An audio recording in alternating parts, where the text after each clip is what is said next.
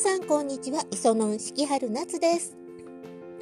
今日はねあの私の住んでおります地域はあの関東なんですけれども昨日の雪の影響もさほど受けずあの今はですねあの風がすごく吹いて晴天でございますが大変寒い一日でございますね。本当にあの朝なんかはもう大変でしたね本当。今日はですねちょっと私の年末年始にかけて一番ちょっとこう考えたことですね。また年末年始ですけれども。あの宝くじ年末ジャンボ宝くじというのを私ですね、まあ、定期的に購入するんですけれども、まあ、大体サマージャンボと年末ジャンボかな。で時々あのキャリーオーバー発生中の時だけねあのロトなんかも買ったりするんですけれどもなんかさ年末ぐらいだったかな？年始だったか？ちょこっと目にしたのであのあの発言がねあの大変すぐにあの注目されてるあるまあ、インフルエンサーの方ですねあの有名な掲示板を立ち上げた方がですねおっしゃったのが初めなのかどうなのか知らないんですけれども宝くじを買う人っていうのはある一定の,、ね、あの所得以下の人が多く買っていると。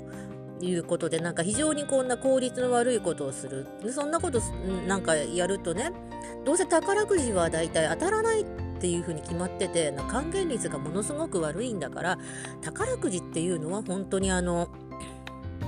買ってる人っていうのはちょっと貧乏人なんですよみたいなことを要は言ってるわけですよ。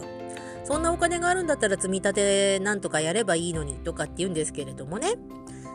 で、まあそういうの真似してですね、まああちこちでもまあ、別に私どっかそんなにあの、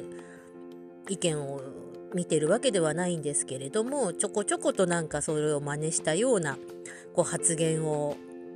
他の方がね、まあ、真似した発言を書いた分おそらくそういうのすぐに真に受けてというかねあのそのまんまこうコピーしちゃうようなので若い人なんでしょうけれどもまあそういうのを見てですねあのなんていうの夢を壊さないでもらえますかって感じなんですよね。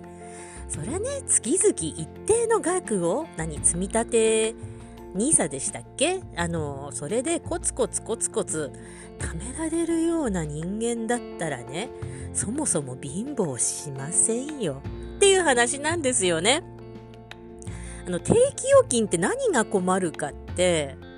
まあ私もこれからはできるようにね計画的にこうお金を使おうってやっと思うようなクズ人間ですけれども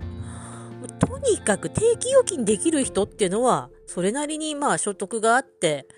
定期に回せるだけ、もう急にお金が必要でどうとかっていうことが困らない、まあ、言ってしまえばですね、あの、非常に堅実な方なんですよ。はい。もうもしもちろんご家族もそのような方が揃っててですね、まあ、私は違いますけれども例えば身内の方でね急にごめん本当にごめんちょっとお金必要でとかね急に入院したんだけどちょっと今手持ちがなくてなんとか助けてもらえないとかって泣き落としするような身内がいないような人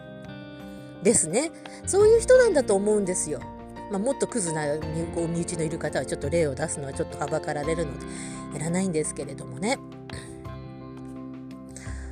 宝くじぐらい買わせてくれよって私思っちゃいましたね。ま今年も私外れましたけれども。でも私あのその宝くじに大金をねつぎ込むっていうこともしておりませんし